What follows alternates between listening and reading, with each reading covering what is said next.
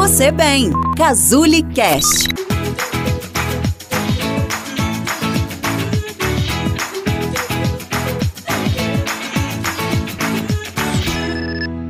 Já aconteceu de surgir um problema na sua vida e a primeira ideia que passou pela sua cabeça foi a que executou? Só que depois da execução, você percebeu que não foi tão boa essa sua ideia?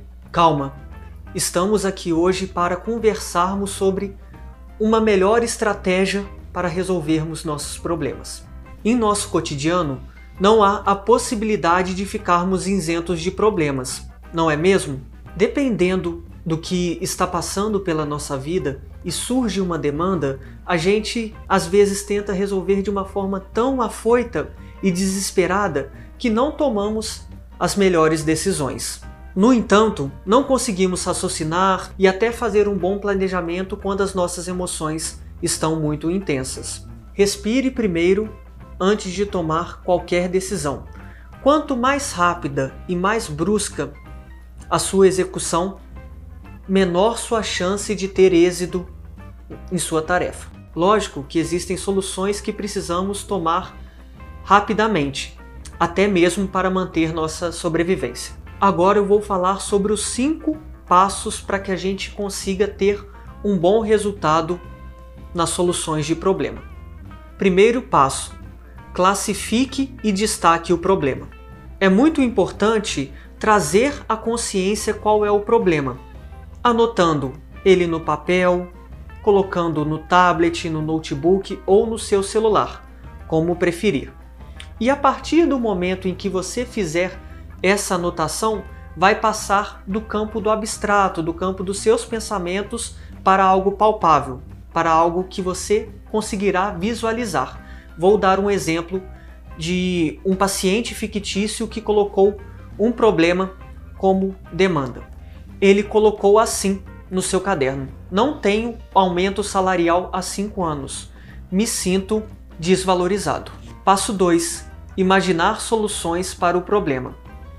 Na terapia cognitivo-comportamental, a gente utiliza uma técnica chamada brainstorm, que significa chuva de ideias, que seria basicamente você anotar todas as alternativas que seriam soluções de problemas sendo das mais simples para as mais complexas. Não se restrinja. Tudo que passar pela sua cabeça, anote. Só no próximo passo que você vai discriminar qual seria a melhor alternativa para você. Passo 3. Escolha as soluções. Agora é hora de você dar nota para as alternativas que você colocou no passo 2. 0 uma nota para uma solução que não faça nenhum sentido e 10 para a solução que faz mais sentido para você. Vou dar um exemplo. No caso desse paciente, ele colocou como a primeira solução passada pela sua cabeça foi brigar com o chefe. Logo, ele analisou essa solução e viu que não seria tão viável assim. Deu uma nota 3. E outra alternativa que ele colocou como solução para o problema foi conversar com o chefe de uma forma assertiva. Ele deu nota 8, uma nota muito boa. Outra solução que ele colocou como pauta, talvez começar a faltar na empresa para que ele seja demitido. Pensou melhor, raciocinou e viu também que não seria um bom plano de ação.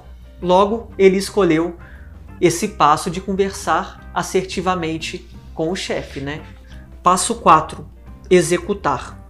A execução da solução de problemas é uma das partes mais fundamentais para o sucesso. Primeiramente, não se esqueça de como se comunicará, quais ferramentas utilizará e o que pode te fazer ser pego de surpresa.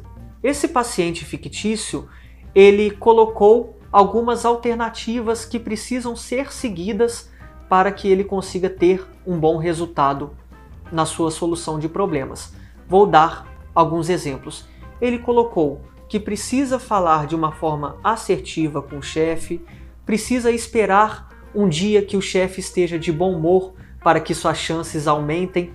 Ele colocou também que ele precisa ter um bom desempenho no seu trabalho por duas a três semanas, até mesmo para que o seu superior consiga evidenciar que ele faz um bom trabalho. E a partir desses passos em que eu falei, esse paciente observou que talvez suas chances seriam bastante altas de conseguir aquilo que planejou.